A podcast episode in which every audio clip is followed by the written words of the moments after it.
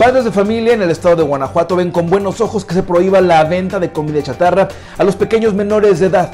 Si usted no fue consultado sobre ese tema, le invito a que nos escriba su opinión al respecto. También consulta la información completa en nuestras redes sociales y en nuestro sitio web.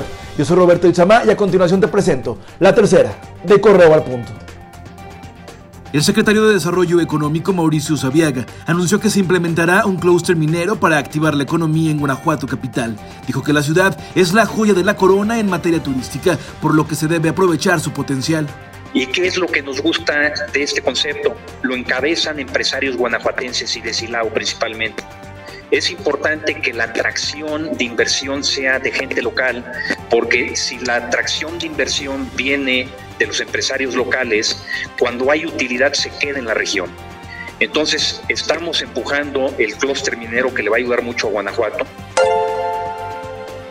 La encuesta de la Unión Nacional de Padres de Familia arroja que el 61% de los papás en México calificaron de regular o malas las clases virtuales recibidas durante la contingencia sanitaria. No desesperarnos, no impacientarnos y que ahorita nos preocupemos más por la seguridad tanto de los docentes como de los alumnos, apoyarnos mutuamente papás y maestros para que los alumnos, los niños, los jóvenes pues salgan adelante lo más pronto posible en su cuestión de aprendizaje pero no nos desesperemos, vamos con calma, utilicemos todos los medios que estén a nuestro alcance para resarcir las deficiencias educativas y la salud, la seguridad primero por este momento. En su primer día de reapertura del Parque Xochipilli, Pulmón de Celaya, recibió alrededor de 200 visitantes, la mitad del aforo aprobado por parte del semáforo naranja. Sergio Flores Soto, administrador del recinto, informó que esperan mayor afluencia en los siguientes días. Aseguró que se está aplicando todas las medidas para evitar contagios de COVID-19 y que solo se permite el ingreso a personas de 12 a 59 años que porten cubrebocas y no acudan en grupos.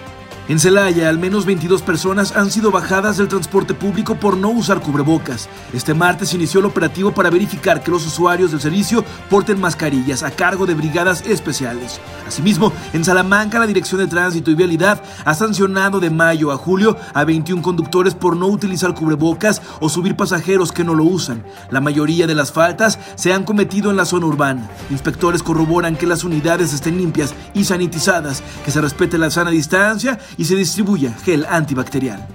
Niños de Purísima del Rincón crearon un cómic que fue reconocido a nivel internacional. Durante esta cuarentena los pequeños plasmaron la historia de la ciudad.